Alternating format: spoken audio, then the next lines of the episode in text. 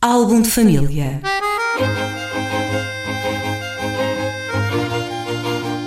A origem e a evolução das famílias e dos seus sobrenomes.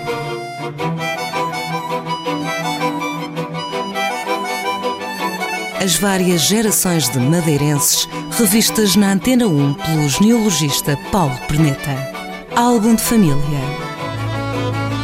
Paulo Perneta, bom dia, bem-vindo à manhã da rádio. Nesta quarta-feira, como sempre acontece, trazemos o álbum de família. Vamos falando sobre os sobrenomes das famílias madeirenses.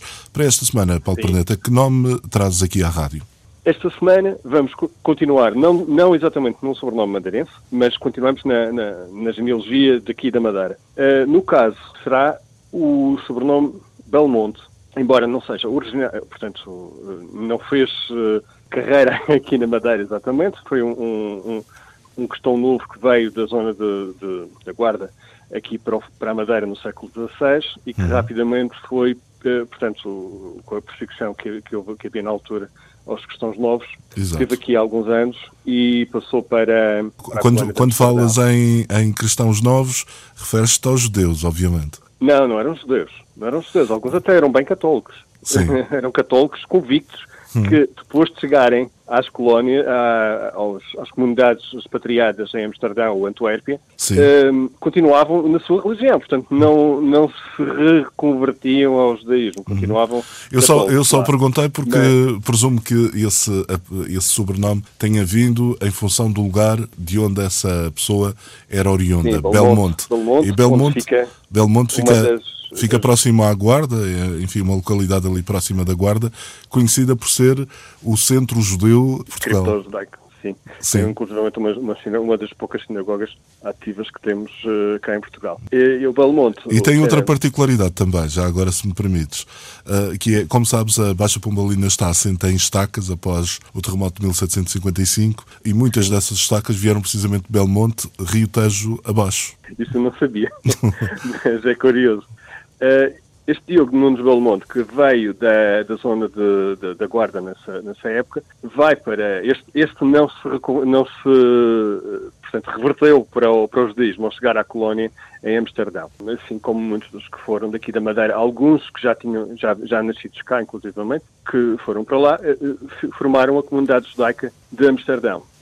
Séculos depois, na altura, portanto, do crescendo para, para a Segunda Guerra Mundial e da nazificação da Alemanha e toda, uhum. todo o impacto que teve nos países à volta. Sim. Uh, o nome que está outra vez na moda, é esse que referiste. Infelizmente. E tem alguma relação com, com o que está a acontecer agora. Inclusive, devido à lei de reparação dos, dos fraditas. São casos como o do Diogo Nunes Belmonte, precisamente, que podem beneficiar dessa lei, que foi aquilo que foi usado pelo Abramovich uhum. para, para se naturalizar. Português, exato. O que acontece é que, no caso do Abramovich, que é precisamente uma pessoa que vem da colónia de Amsterdão, os, os antepassados dele, não há que se saiba qualquer ligação eh, concreta com a comunidade portuguesa. Simplesmente era uma pessoa, é uma pessoa que veio da comunidade judaica de Amsterdão e, como havia portugueses lá, alguém fez essa ligação direta. No, no caso da Madeira, é realmente possível relacionando ao Belmonte, é realmente possível fazer essa identificação correta, porque nós temos um documento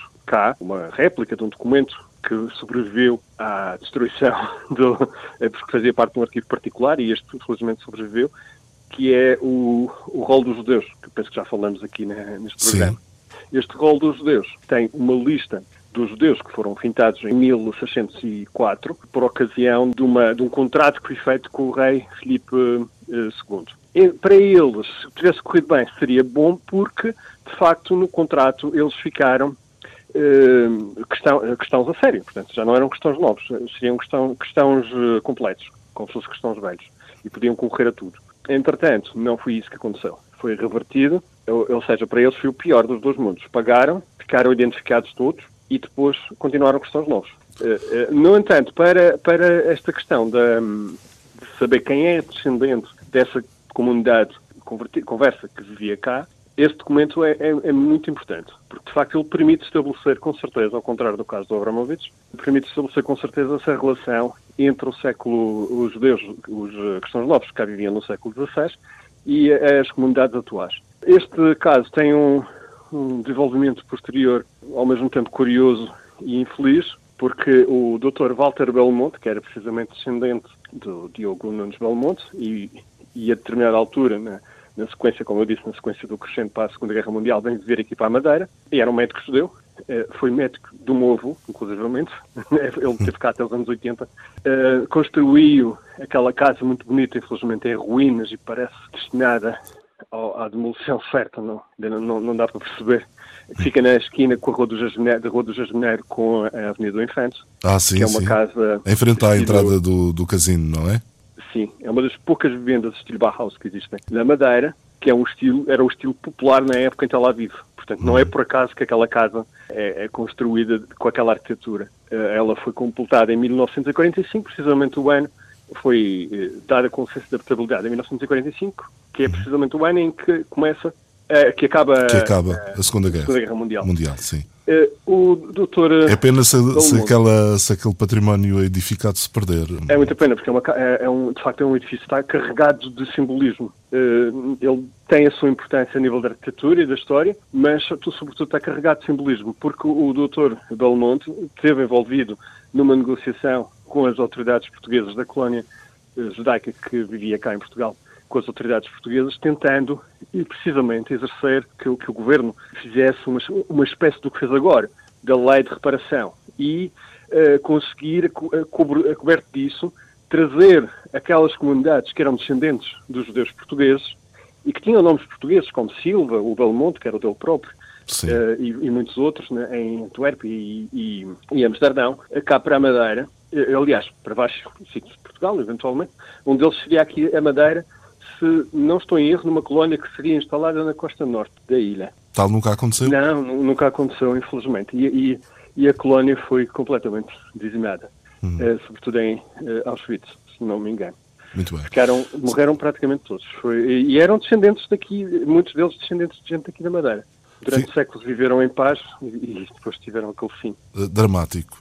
Paulo Perneta, eh, encerramos então mais este programa com essas histórias curiosas que trouxeste relacionadas com o sobrenome Belmonte, que tem a ver com a tal terra eh, É próxima um da deles. Guarda. É um deles. Tem, depois tem, tem muitos outros que Uhum. fazem parte, como Pereira, eh, Leite, tem uma série de outras famílias que cá moraram e, e- e que acabaram por passar à colónia de, de Amsterdão e outras ali naquela zona. Paulo Perneta, para a semana voltaremos com outras histórias e outros nomes. Havemos de voltar a abrir o álbum de família na próxima semana. Até lá. Até lá. Álbum de família.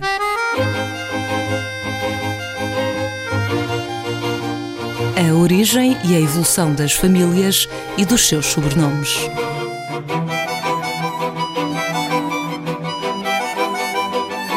As várias gerações de madeirenses revistas na Antena 1 pelo genealogista Paulo Perneta.